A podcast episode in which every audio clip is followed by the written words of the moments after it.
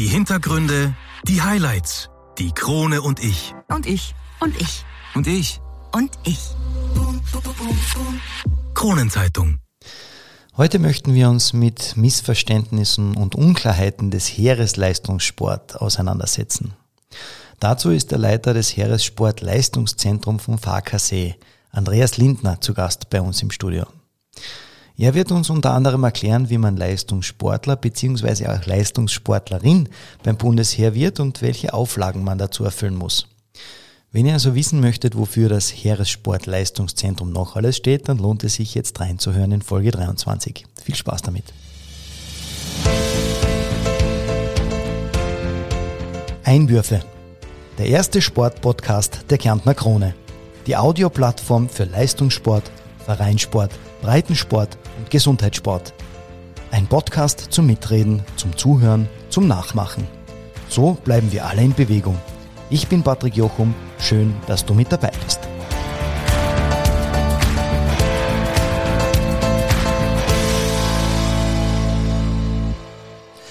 Ja, hallo und herzlich willkommen bei einer weiteren Ausgabe von Einwürfe. Mein heutiger Studiogast ist, wie bereits angekündigt, der ehemalige Vizestaatsmeister im Marathon und Leiter des Heeresleistungssportzentrum am Farkasee, Andreas Lindner. Andreas, schön, dass du bei uns bist.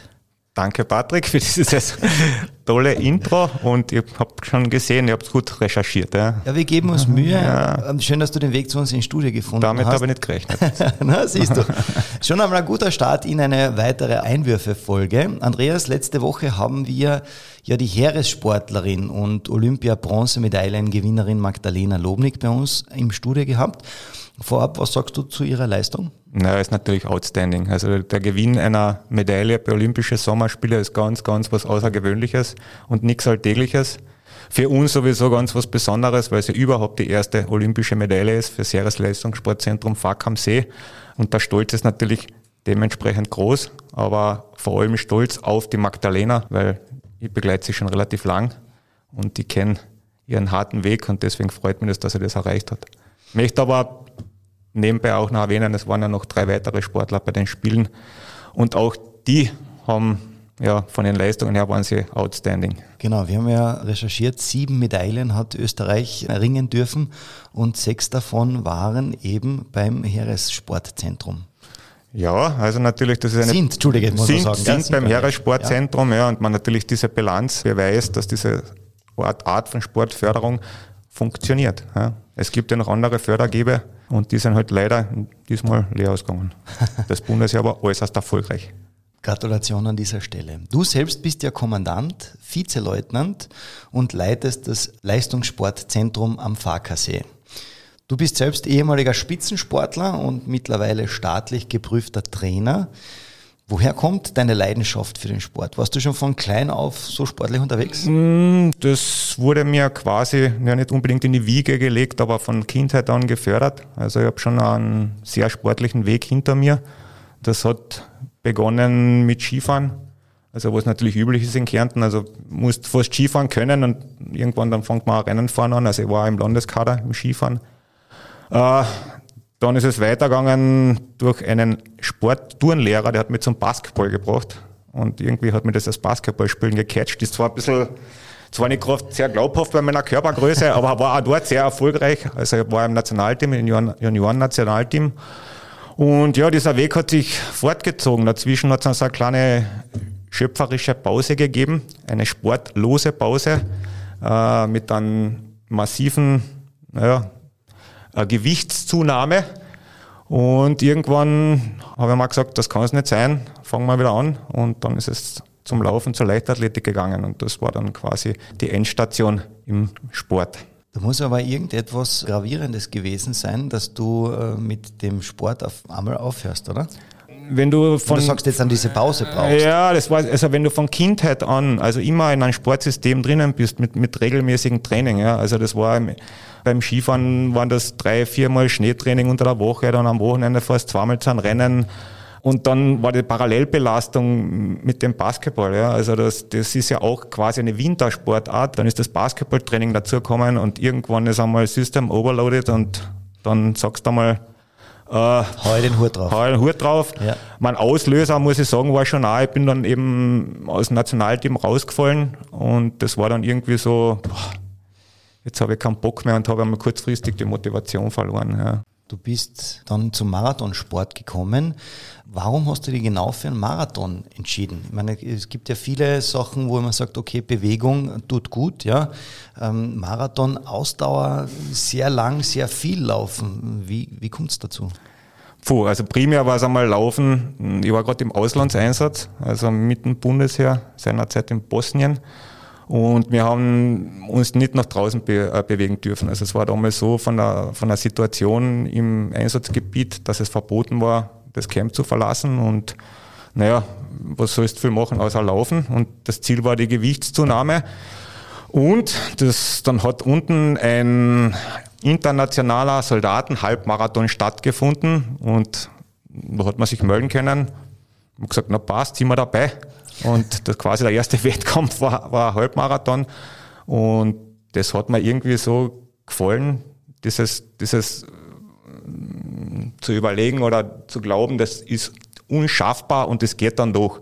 Ja, und der Next Step quasi zum Halbmarathon kann dann, kann dann ja quasi der Marathon sein. Ja inneren Schweinehund überwinden sozusagen? Nicht, gar nicht inneren Schweinehund überwinden, aber man, es ist ja für, für einen persönlich fast unglaublich, dass man das schaffen kann. Ja.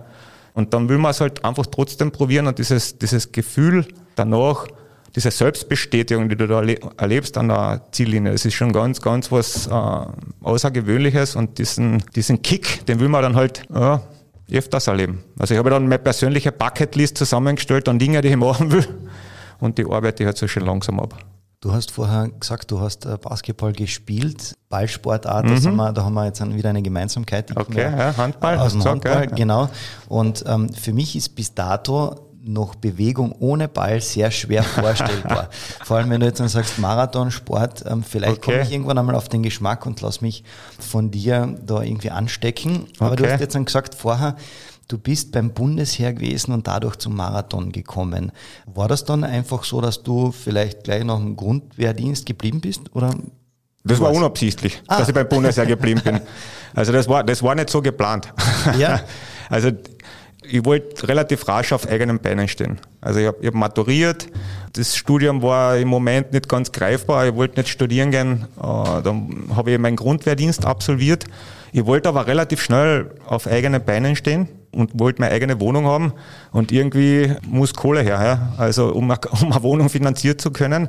Gut, jetzt hast die Gymnasium-Matura, äh, Job schwierig. Naja, dann hat sich's angeboten, bleiben wir mal als Zeitsoldat beim Bundesheer für ein, zwei, drei Jahre. Ja, und das sind mittlerweile sind's ja 31 viele, Jahre. Sehr viele Jahre. Wie wird man jetzt eigentlich Bundesheersportler? Gibt es dafür irgendwelche Voraussetzungen? Ja, also du brauchst natürlich eine gewisse Leistungsfähigkeit beziehungsweise ein gewisses Potenzial, dass du die Möglichkeit bekommst, in diesen Förderungspool reinzukommen. Ja. Wobei das ist in der ersten Phase nicht Aufgabe des Bundesheeres, sondern der zukünftige Sportler, der halt die Absicht hat, zum Bundesheer zu kommen, meldet sich bei seinem Verband ein. Ja, das heißt, ich bin der Herr XY, ich habe folgende Erfolge, das nennt sich Leistungsnachweis und ich möchte gern meinen Grundwehrdienst als Leistungssportler beim Bundesheer absolvieren. Ja. Und der erste, die erste Stufe ist, dass der Verband sagt, ja, Junge oder Dame, wie wir es jetzt haben, du hast wirklich das Potenzial, weil du bist in der Junioren-Nationalmannschaft oder ja, du bist erfolgreich bei österreichischen Meisterschaften und so weiter. Wir geben diese Empfehlung dem Bundesheer weiter. Ja, und in der, im dritten Schritt wird dann quasi aus dem ganzen Pool der Gemeldeten, ja, werden dann die herausselektioniert, die wirklich die Besten dann letztendlich sein sollen. Wer entscheidet das, beziehungsweise wo das ist a, das, das ist a, eine, das wird zusammen mit der BSO, also mit der Bundessportorganisation und dem Bundesheer, äh, wird das festgelegt. Aufgrund der Empfehlung vom, vom Verband. Ja, wer außer der Verband soll seine Leute kennen? Also wir, das Bundesheer, wir, wir casten und schauen, ja, also so wie in Kärnten haben natürlich die Leute schon am Radar, die wahrscheinlich in Zukunft zu mir kommen werden. Aber im Detail kann das nur der Verband wissen. Das muss ja jetzt dann aber auch altersabhängig sein, oder? Weil ich sage einmal, Volljährigkeit muss, muss da sein. Also die, es, es, zählen die, die, normalen Voraussetzungen wie für, für jeden anderen den Grundverdiener. Das ist halt noch Beendigung der Schulzeit oder noch Beendigung der Lehre. Dann wird es halt Zeit, dass man stellungspflichtig ist und dass man irgendwann einmal die Pflicht am Staat erfüllen muss. Und da, da gibt es eben diese Variante, dass man statt einen normalen Grundwehrdienst eben als Leistungssport seine sechs Monate dienen darf. Ah, das ist ein besonderes Zuckerl. Das ist, äh, das ist ein besonderes Zuckerl, aber ich sage da immer, das ist earned, not given, mhm. weil sie haben sich das in der Vorzeit selbst erarbeitet. Das ist jetzt kein Geschenk. Ja, verstehe. Du hast vorher auch die Frauenwelt angesprochen. Mhm. Ähm, bei den Burschen kann ich mir das vorstellen, ja, du bist ja wehrpflichtig, ja, mhm. so wie du es gerade vorher gesagt hast. Wie kommen dann die Damen ähm, zum Bundesheer und, und auf deinen Radar? Also auf meinen Radar kommen sie relativ schnell, weil wir sehr gute Zusammenarbeit haben mit dem SSLK, also mit dem Schulsportleistungsmodell Kärnten. Ich lese viel, ich schaue viel, ich verfolge viel. Ich glaube, das ist, das bin ich dem Sport oder den Sportlern schuldig, dass ich schaue, welche Erfolge haben sie und so weiter. Und da kommt man bei mir relativ schnell auf den Radar. Also ich sehe schon, was sich da bei uns in der Szene so tut.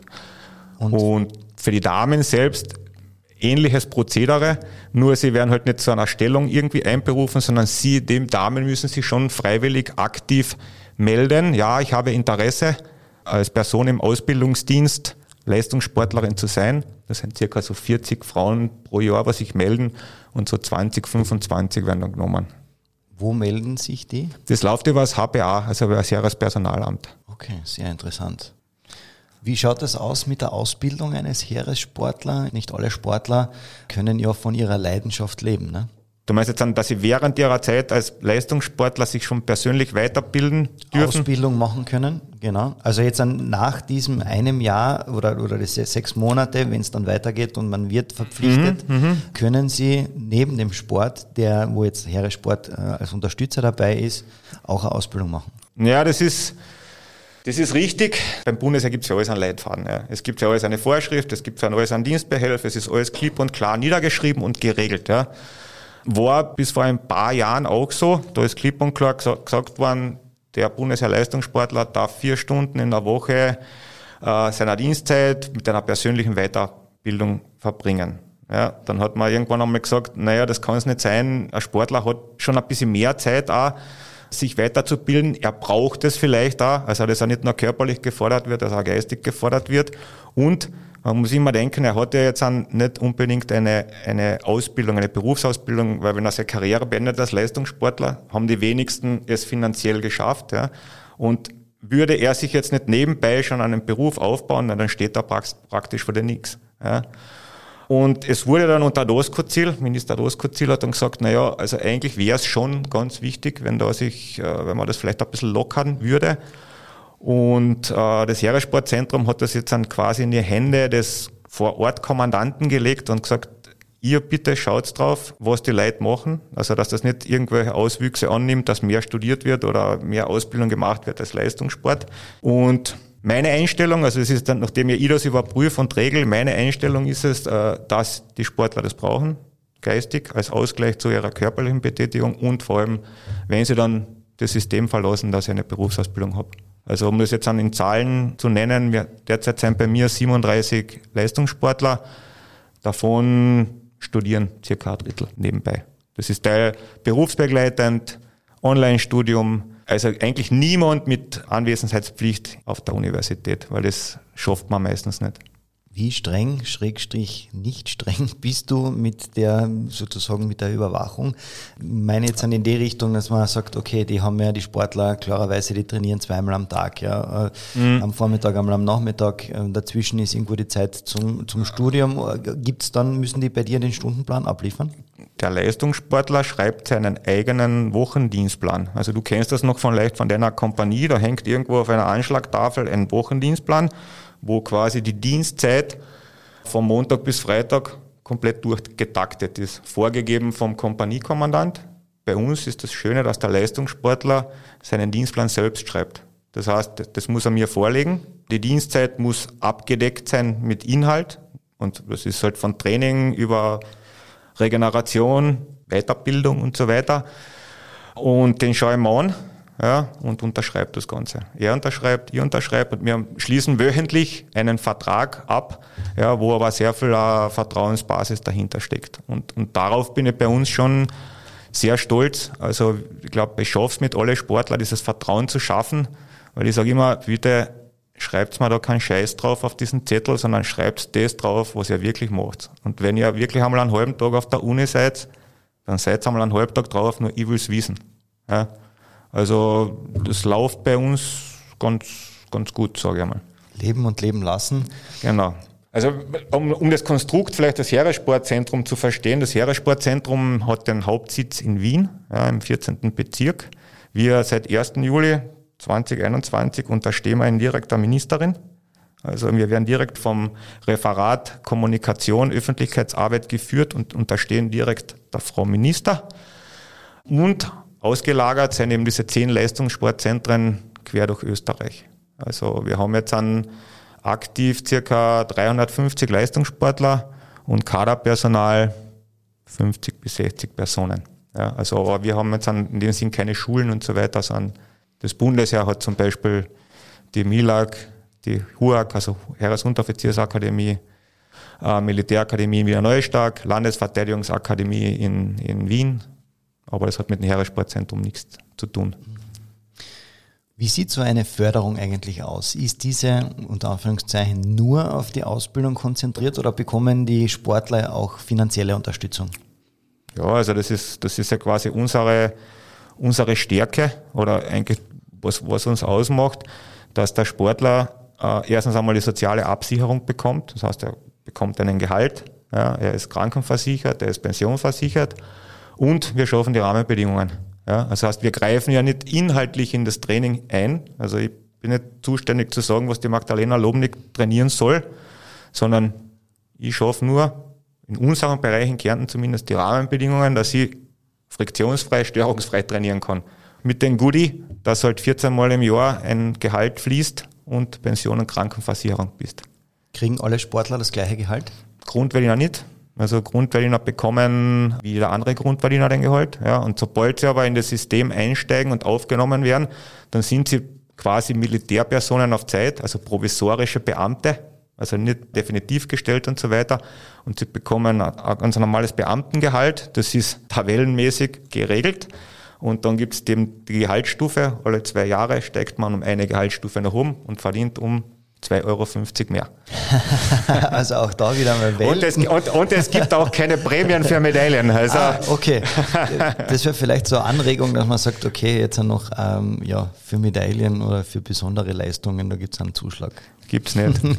ja, vielleicht, vielleicht in, der, in der Zukunft. Ja, wäre nicht schlecht. Ja. ja, wie oft werden die Verträge beim Heeresport verlängert? Beziehungsweise und an welche Bedingungen ist das angeknüpft? Ja, das ist, das ist schon eine harte Geschichte. Also es gibt jetzt Gott sei Dank wieder drei Jahresverträge. Ja, also das war jetzt für ein paar Jahre ausgesetzt. Also man hat nur Jahresverträge vergeben. Das heißt, die Sportler sind jährlich beurteilt worden, ob ihrer Leistung. Sie müssen ja am Anfang der Saison ihr Ziel formulieren, ja, was sie vorhaben, was sie erreichen wollen. Und dann wird am Ende der Saison wird natürlich abgerechnet, soll ist, ja.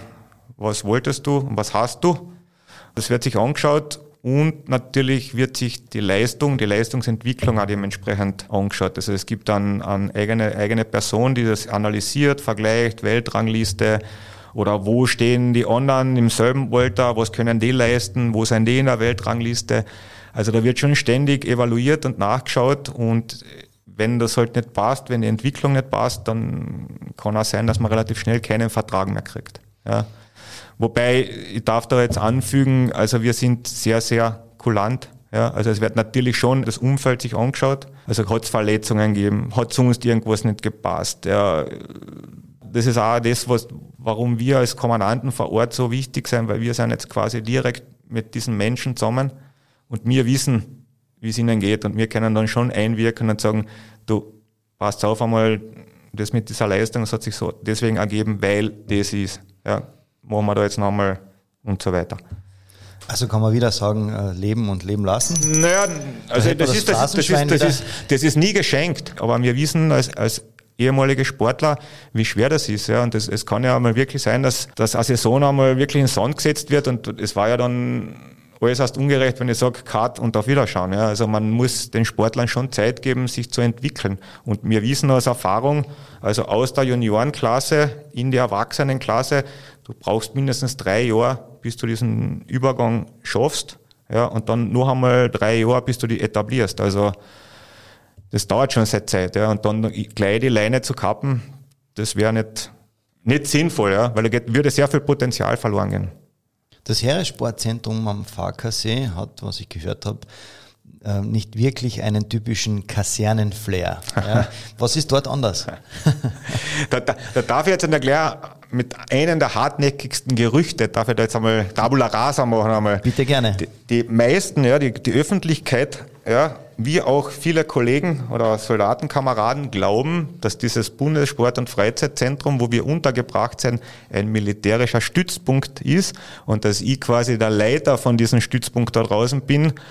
Nein, es ist nicht so. Das ist dieses Bundessport- und Freizeitzentrum Fark am See gehört zu den Austrian Sports Resort ja, da gibt's mehrere in Österreich und wir haben das Privileg, dass wir da drüben Dienst machen dürfen. Ja. Das heißt, in dem Fall das Land Kärnten zahlt da drüben die Unterkunft und die Anlagenbenutzung und wir dürfen diese Infrastruktur nützen und dort trainieren. Ja. Und ja, du hast recht. Also meine Kollegen, Kommandantenkollegen sagen immer, der Wellness-Stützpunkt Fark am See. Hat seine hat, Berechtigung. Hat seine Berechtigung und ja. interessanterweise finden sehr viele Kommandantenbesprechungen in Kärnten statt. Ja, hat auch was. Um vielleicht mit einem ja, weiteren Missverständnis aufzuräumen. Heeressportleistungszentrum versus Heeressportverein ist nicht das gleiche. Nein, es ist nicht das Gleiche. Ich weiß, es kommt allein schon durch die Ähnlichkeit des Namens immer wieder zu Verwechslungen. Ja. Der Heeressportverein ist nichts anderes wie ein normaler Sportverein unter militärischer Patronanz ja, mit verschiedenen Sektionen, wo jeder Mann äh, quasi Mitglied werden kann. Und das, der Heeresleistungssport bleibt halt schon nur für die Elite, also wirklich für die erfolgreichen Sportler mit Potenzial und ist nicht für jedermann zugänglich. Also das vielleicht haben wir jetzt an wieder Zukunft aufgeräumt. wieder wieder aufgeräumt, quasi eingeräumt und aufgeräumt. Ja. Also Vielleicht gibt es dann keine Missverständnisse mehr. Als nächstes kommen wir zu einer Zuhörerfrage, nämlich der Martin hat gefragt, wo liegt denn eigentlich der entscheidende Unterschied zwischen dem Heeressport und dem Polizeisport? Ui, da gibt es einen massiven Unterschied. Ich bin ja zutiefst beleidigt auf den Polizeisport, Aha. weil die kommen immer zu mir und kaufen ein. Aha, okay. also es sind einige, äh, die bei mir waren, die haben dann äh, quasi Richtung Polizei gewechselt. Also um den Namen zu nennen, Conny Hütter, Christian Walder, Kathi Truppe, die sind, oder der Max Franz, die sind alle aus dem System Bundesheer zum System äh, Polizei, Sport gewechselt. Ja. Hat einen Grund, ist für mich absolut nachvollziehbar. Es geht darum, dass sie erstens diese jährliche Beurteilung nicht haben. Ja, das heißt, es ist ein Vertrag auf Lebenszeit ja, und dass sie nebenbei, also während ihrer Sportkarriere schon die Ausbildung zum Polizisten machen. Das heißt, die Wintersportler nach Beendigung der Weltcup-Saison haben, glaube ich, eine zweimonatige Ausbildung in Salzburg und werden, glaube ich, innerhalb von drei Jahren zum Polizisten ausgebildet, beenden ihre Karriere als Sportler und gehen dann auf den Posten und machen Dienst als, als Polizei. Also du hast halt schon die Sicherheit, dass du einen Job auf Lebenszeit hast. Und das ist halt der wesentliche Unterschied zu uns. Dafür aber jetzt auch aus den Nähkästchen plaudern. Also das Bundesheer arbeitet jetzt an, an Projekten, wo wir was Ähnliches machen wollen, wo wir Leistungssport an das Bundesheer binden und die sind eine Möglichkeit geben, dass sie nach ihrer Karriere im System einen Job finden. Also da wird jetzt gerade schon drüber nachgedacht, wie man das was machen kann und wie man das vereinbaren kann. Das wäre meine nächste Frage gewesen. Ja, nein, das haben wir, wie, man dem entgegenwirken kann, dass so jetzt dann abgeworben wird.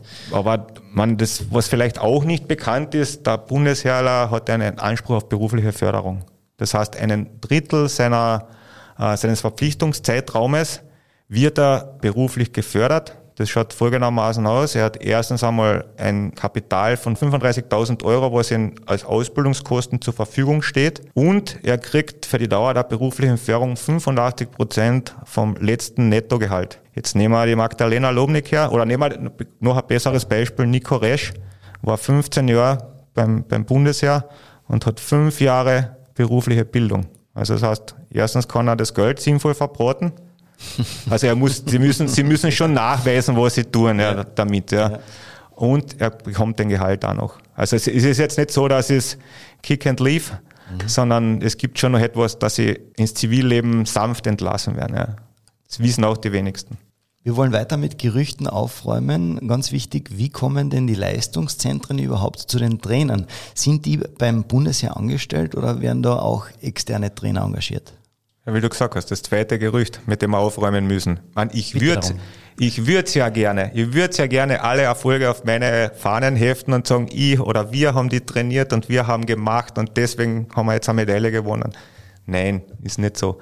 Also trainiert werden die alle Sportler von ihren quasi Verbandstrainern, ja. Das heißt, inhaltlich äh, haben sie ihre Trainingspläne, die, die Trainer sind teilweise vor Ort und arbeiten mit den Athleten und wir unterstützen nur. Ja, das ist unsere Aufgabe.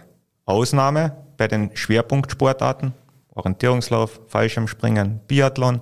Da gibt's dann heeresinterne Trainer, die fix angestellt sind und mit dem zusammen zum Beispiel mit dem ÖSV mit den Leuten arbeiten. Das ist aber das ist die einzige Ausnahme, also militärische Schwerpunktsportarten. Und ja, leider, wir sind nicht inhaltlich verantwortlich für die Medaille. Schade. Noch nicht. Noch nicht. aber wir unterstützen.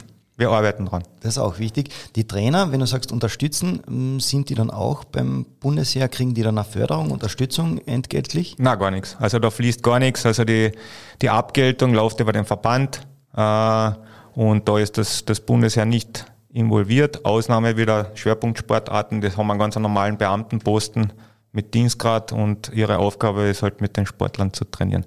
Aber da fließt keine Kohle.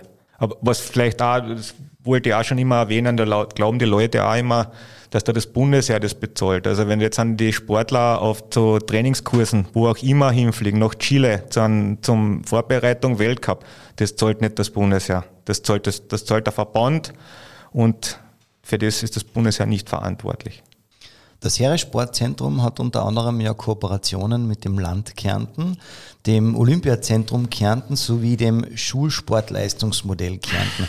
Wie wichtig ist da eigentlich diese Zusammenarbeit? Ja, das ist das Nonplusultra. Also dieses Netzwerk äh, und dieses Commitment, also dieses Miteinander, ja, dass jeder zueinander steht, ohne den, ohne den wird's nicht gehen. Also und zu unsere Kooperationspartner, also einerseits mit, den, mit dem Land Kärnten, da gibt's eben einerseits das finanzielle Commitment, ja, und aber auch, dass man bedingungslos unterstützt, auf welcher Ebene auch immer. Ja.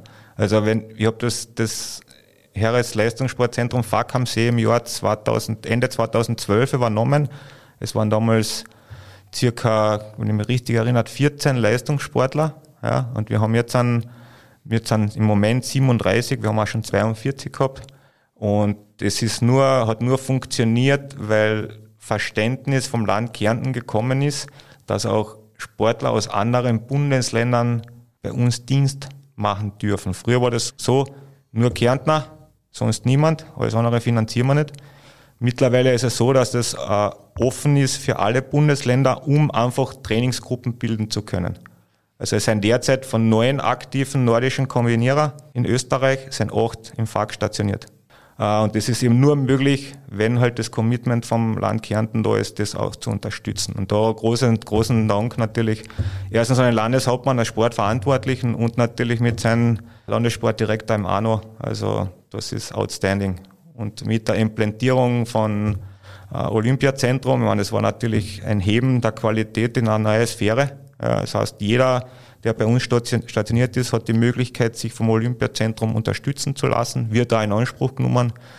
Und wir haben da einen regen Austausch untereinander. Und das SSLK ist für mich insofern wichtig, weil ich immer wieder die Möglichkeit bekomme, den Leistungssport vorzustellen, vor allem zu erklären, wie komme ich dorthin und ich kann scouten. ich kann schon schauen, wer da, wer da umeinander hüpft in der Gegend. Seit 2016 habt ihr auch äh, immer mehr Parasportarten mm. in eurem Förderprogramm. Ja. Ähm, ist das auch so eine Art Leitsatz, dass man sagt, okay, Integration und Inklusion einfach hochhalten? Ja klar, klar da kann man, kann man nicht die, die Augen zumachen. Ja. Man, der Parasport ist ein wichtiger, wichtiger Teil des Sportlebens allgemein. Ja. Und da können wir uns dementsprechend nicht verschließen und sagen, na, denen geben wir nicht die Möglichkeiten, äh, Leistungssport zu betreiben. Ja. Und also, ich bin stolz drauf. Ich habe derzeit zwei Parasportler bei mir. Eine ist gerade in Tokio, die Julia Schankalebore beim Dressurreiten und der Nico Bajancic als, als Skifahrer. Also ich, ich persönlich kann es mir nicht vorstellen ohne die Parasportler. Sehr cool. Und bei dieser Gelegenheit Brand New News. Ja. Also wir kriegen eine dritte Parasportlerin mit 1. Oktober. Die Melissa Köck wird ebenfalls zu uns stoßen. Die Melissa macht was für eine Sportart? Die ist auch Ski Alpin, sie ist gehörlos. Mhm. Sehr Und cool. das freut mich besonders, äh, weil es gerade im gehörlosen Sport, Behindertensport, äh, da fließt null Kohle. Also und wenn hätte sie diese Förderung jetzt nicht bekommen, dann war es wahrscheinlich vorbei gewesen mit dem Skifahren. Super, super. Freut Ansatz. mich sehr. Freut uns natürlich auch. Auch der Nachwuchssport scheint euch sehr am Herzen zu liegen. Ihr denkt da jetzt an zum Beispiel an das fünftägige Sportcamp im vergangenen Juli. Äh, in der Kärntner Krone stand auch, dass die Kinder sogar mit Spitzensportlerinnen und Sportlern äh, trainieren durften. Wie ist diese Aktion bei den Kindern angenommen worden und äh, wird es das jetzt jedes Jahr geben? Also es war ein Pilotprojekt. Es war quasi jetzt einmal ein Alleingang vom Heeresleistungssportzentrum FAG am See. Mir war es immer wichtig, dass wir ein Ort ohne Geheimnisse sind und für jeden quasi zugänglich ist. Ja? Und, und, und Kinder, ich glaube, die haben Spaß am Sport und die brauchen auch, die brauchen auch Bewegung. Ja? Und die, sie sollen auch die Möglichkeit haben, mit vielleicht ihren Idolen zusammenzukommen. Ja? Und wir haben die Idole und wir haben die Leistungssportler. Wir haben die Infrastruktur. Also wir haben mit der Kooperationspartner BSFZ äh, haben wir da eine sehr günstige Lösung gefunden, um das zu machen. Ja? Und wir haben auch das Know-how, also von, von den Trainern und so weiter, dass wir sowas dementsprechend machen können. Es war eigentlich mehr als Erfolg. Ja. Also die Kinder waren begeistert und auch die Eltern. Also das, das Feedback, was ich da gekriegt habe, eben von der Sinnhaftigkeit und von der Abwechslungsreich und eben das, der Erlebniswert, das war schon sehr, sehr positiv. Und ja, das wird es in Zukunft weitergeben. Es ist auch an der vorgesetzten Dienststelle und im Ministerium sehr positiv wahrgenommen worden, was da passiert ist. Ja, zurück mit dem zweiten Teil. Lieber Andreas, wenn du so an deine bisherige Karriere zurückdenkst, was würdest du sagen, war eines deiner oder deine absoluten Highlights, die du erlebt hast? Militärisch gesehen? Sowohl als auch. Sowohl als auch privat, militärisch. Ja. Na, fangen wir, fangen wir mit dem militärischen, äh, militärischen an. Also zusammengefasst, also ich, ich habe es ja vorher im Podcast erwähnt, ja, dass ich eigentlich wollte nicht wirklich dabei bleiben beim, beim, beim Bundesheer. Kann aber jetzt an, im Nachhinein sagen, dass ich diese Entscheidung nie bereut habe. Also vor allem mit dem Eintritt äh, 1999 zum Heeressportzentrum, das war eine meiner besten Entscheidungen im Leben, die ich getroffen habe, weil es war, es war verbunden mit dem Weg nach Wien. Also ich habe alle Jahre in der Lehre genossen, also zu unterrichten, obwohl wir gelebt haben wie Nomaden. Also wir sind von einem Ort auf den anderen gefahren, quer, nach, quer durch Österreich, haben teilweise geschlafen. Magst keine Fotos sehen, mhm. aber es war, es war super, super lustig und jemanden zu unterrichten und wenn du siehst, dass die Message dann ankommt, das war also eine, eine riesen Genugtuung. Ich, meine, das, ich habe das extrem gern gemacht und da dieses Nomadenleben äh, sehr genossen ja, und sehr viel Spaß gehabt dabei. Und natürlich der Wechsel 2012, also ich wollte natürlich dann irgendwann einmal sesshaft werden ja, und auch eigentlich wieder zurück nach Kärnten. Und dieses Heeresleistungssportzentrum, also das war schon immer ein Ziel, dass ich das als, also führen darf. Ja. Und ich muss sagen, ich bin dankbar und demütig, dass ich das wirklich erreicht habe und dass ich das machen darf. Dass man als selbst als sportinteressierter Mensch dann mit den Personen, vor allem mit diesen jungen Personen zusammenarbeiten darf, sie unterstützen darf, sie, man, ich würde nicht sagen führen, ja, aber mit ihnen den Aufbau erleben darf. Also das ist schon ganz, ganz, ganz was Großes. Ja, und das äh, erschließt sich nicht für jeden. Ja. ja, das bin ich stolz, das erreicht zu haben und ich bin jeden Tag glücklich. Ich meine, ich habe ja noch ein paar Jährchen, also dass ich da rausgehen darf und das machen darf. Und das mache ich echt voll, voll gerne. Und das taugt mir. Das gehört zu deinen Highlights? Das gehört zu meinen Highlights beruflich. Beruflich? Pri naja, und privat ist natürlich, äh, so wie bei jedem, die Familie, eine starke Familie mit Kindern. was eine große Genugtuung ist. Sie müssen nicht unbedingt Leistungssportlerinnen werden, ja. muss ich auch sagen. Und ja, dass das einfach intakt ist und dass das funktioniert. Ja. Und sportlich gesehen, diese Einberufung ins Nationalteam, vor allem als Kärntner, also wir waren ja nicht wirklich, Kärnten ist ja nicht bekannt für, für Basketball und war schon jetzt natürlich im Nachhinein schon ein bisschen mehr, aber damals zu meiner Zeit, das war ja so Mitte der 80er Jahren, äh, war das für einen Kärntner schon eher äh, eine Sensation. Es hat mich schon wahnsinnig stolz gemacht und äh, es war für mich der erste Schritt in die große, weite Welt, weil wir haben jeden Sonntag in Wien Training gehabt. Also bin um 7.15 Uhr mit dem Zug nach Wien gefahren, alleine. Habe dann in die Wiener Stadthalle gefahren mit der Straßenbahn und U-Bahn und habe dort trainiert und bin um, mit dem Zug wieder heimgefahren und war um Mitternacht wieder zu Hause. Und das jeden Sonntag. Also das war für mich damals aber schon sehr geil. Also wenn man das halt so allein gemacht hat mit 16 Jahren. Gibt es sonst irgendein, irgendein absolutes Highlight, wo du sagst, ah, das war, wenn ich zurückblicke, dann irgendwann einmal oder vielleicht auch, auch vorausblicke, vielleicht hast du irgendwelche Highlights in Aussicht? Ich habe meine persönliche Bucketlist und das war bis jetzt eigentlich immer so mit, mit Wettkämpfen verbunden und mit Zeiten und, und schaffe es oder schaffe es nicht. Da habe ich jetzt eigentlich nur mehr den Wasserlauf offen, dann bin ich durch. Äh, jetzt geht das eher so Richtung Abenteuer. Also, also ich weiß nicht, du hast das wahrscheinlich gesehen auf meine Social Media, ich da ganz gerne ein bisschen Radfahren ja, ein bisschen mehr als vielleicht der Auto-Normalverbraucher. Und das geht jetzt dann schon so Richtung unsupported Bikepacking über große Distanzen. Das schwebt so in meinem Kopf herum. Und an etwas, was ich sehr, sehr gerne zurückdenke und was wirklich beinharte Arbeit war. Ja. Also ich war mit, mit 45 Jahren am Frequency und jeder, der schon einmal am Frequency weiß, dass das schon für einen 16- bis 18-Jährigen sehr, sehr schwierig ist. Äh, und dann als 45-Jähriger zu zelten unter nicht immer schönen Bedingungen, unter ja, lauter Musik und sonst was alles dazugehört, das ist nicht so einfach. Und danke an meinen Buddy, der damals dabei war, weil der ist nämlich neun Jahre älter als ich. Ah, also jetzt könnt ihr euch ausrechnen, wie alt der war. sehr, sehr cool. Ja. ja, das würde ich auch zu den Highlights dazu zählen, auf alle Fälle. Dann sage ich danke, lieber Andreas, für diese großartigen Einblicke einmal in, die Welt des Heeressports. Wir sind noch nicht ganz am Ende. Abschließend haben wir noch ein Thema offen und das Ganze gibt es nach einer kurzen Pause. Ja, und ein Thema, was jetzt an sehr viel Feuer entfacht hat, möchte ich sagen, äh, gibt es natürlich auch noch zu klären. Und zwar das Thema E-Sports. Du hast da einen besonderen Gast bei dir, das möchte ich sagen, äh, unter deinen Fittichen, oder? Ja, also seit äh, März 2021 äh, versieht der erste E-Sportler Dienst als Leistungssportler am Stützpunkt. Das ist auch derzeit der einzige äh, im österreichischen Bundesheer. Und ja, es hat natürlich für Aufregung gesorgt, ja, weil einerseits die Message Kinder weg von der Konsole und mehr Bewegung und das Bundesheer nimmt dann jemanden auf, der viele, viele Stunden am Tag an der Konsole verbringt. Was ist das für ein Message für die Allgemeinheit? Ja? Also ich kann im ersten Moment war er natürlich man nicht schockiert, aber irritiert ja, und vielleicht auch in Abwehrhaltung. Aber ich habe jetzt natürlich schon mehrere Monate mit ihm zusammen, äh, wo ich ihn beobachten kann und darf und habe sehr viel zu diesem Thema nachgedacht.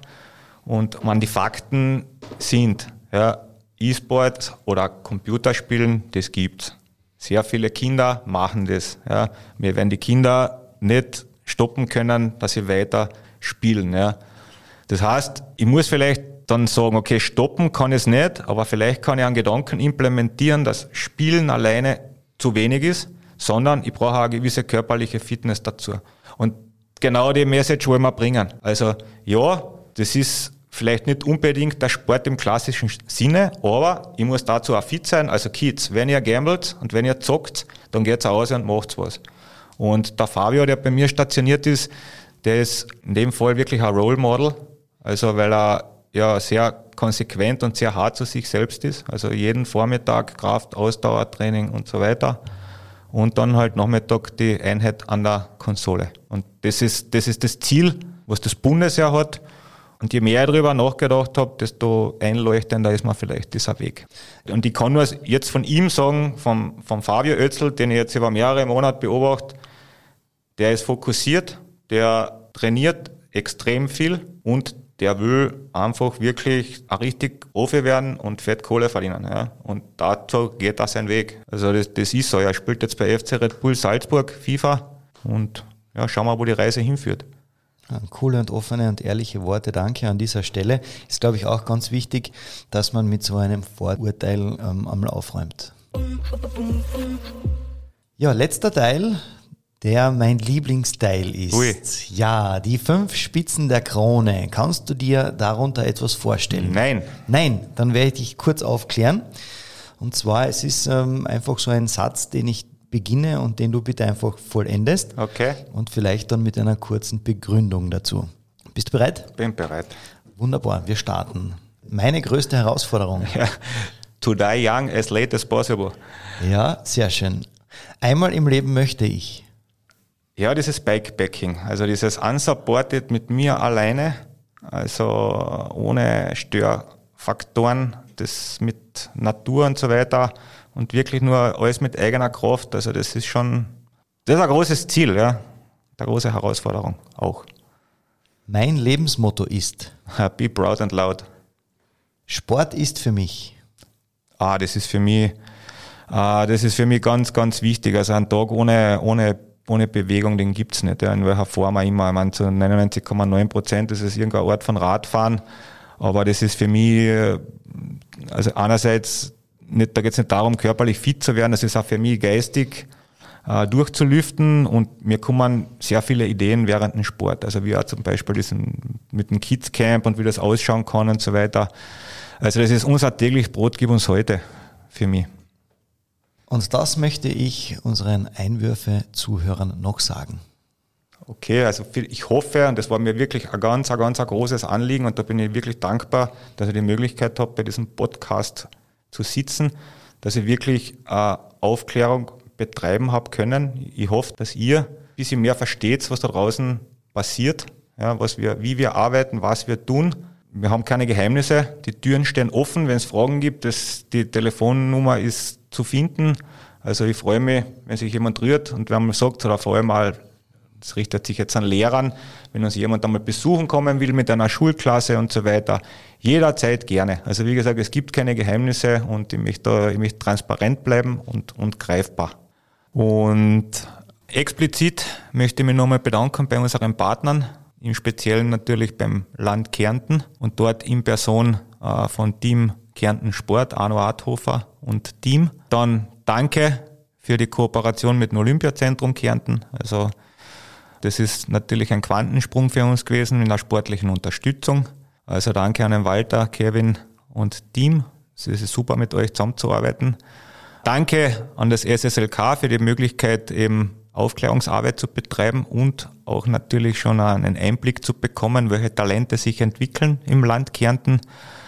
Und dann noch einmal ein ganz, ganz großes Danke an das BSFZ Fack am See unter der Leitung von Tanja Scharnagel und natürlich auch den gesamten Team.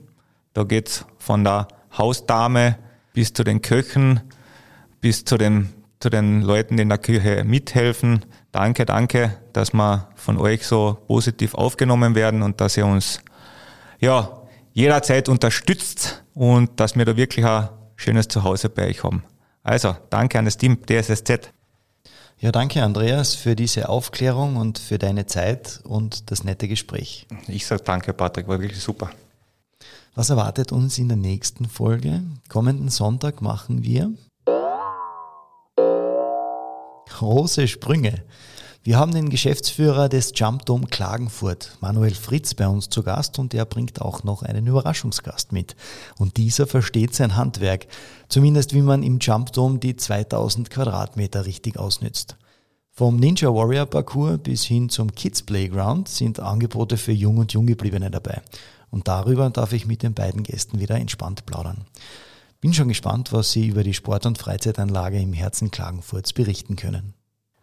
Ja, und damit ist wieder eine weitere Folge von Einwürfe vorbei. Solltest du Einwürfe zu unserem oder zu einem der Podcasts haben oder der Meinung sein, dass genau deine Sportart die richtige für uns ist, dann kontaktiert mich auf meinen Social Media Kanälen Abonniert die Facebook-Seite Einwürfe der Sportpodcast der Kärntner Krone oder wie gewohnt auf Instagram unter einwürfe.patrickjochum oder schreibt mir eine E-Mail an einwürfe.kronenzeitung.at.